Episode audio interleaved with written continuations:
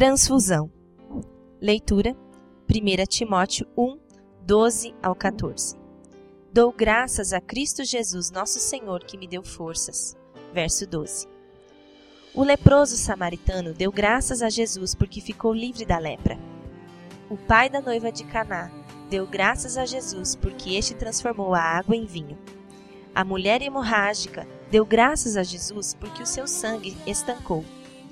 A mulher adúltera deu graças a Jesus porque não foi apedrejada. A mulher pecadora deu graças a Jesus porque foi muito perdoada. E Paulo dá graças a Jesus porque lhe deu forças.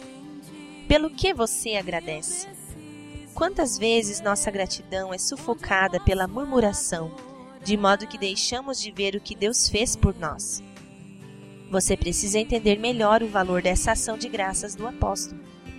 Para tanto, lembre-se da agonia dele frente ao problema da pecaminosidade latente que ele descreve na Epístola aos Romanos. Leia 7, 1 ao 25. Lembre-se também de seu dramático grito de socorro. Quem é que me livrará da minha escravidão e essa mortífera natureza interior? Depois de socorrido, o apóstolo registrou: Graças a Deus! Isso a libertação do pecado residente na carne foi feito por Jesus Cristo, nosso Senhor. Ele me libertou. Romanos 7, do 24 ao 25. O que Paulo agradece em ambas as epístolas é o auxílio do alto, a transfusão de forças da videira verdadeira para os ramos. Jesus havia deixado bem claro que sem ele não conseguiríamos fazer coisa alguma.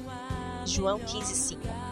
A força de Paulo para vencer a carne, a oposição, os falsos mestres, as circunstâncias, o sofrimento e tudo mais vinha de Jesus.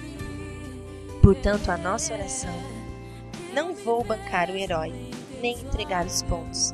Buscarei a força da videira verdadeira, que é Jesus, o meu Senhor. Amém.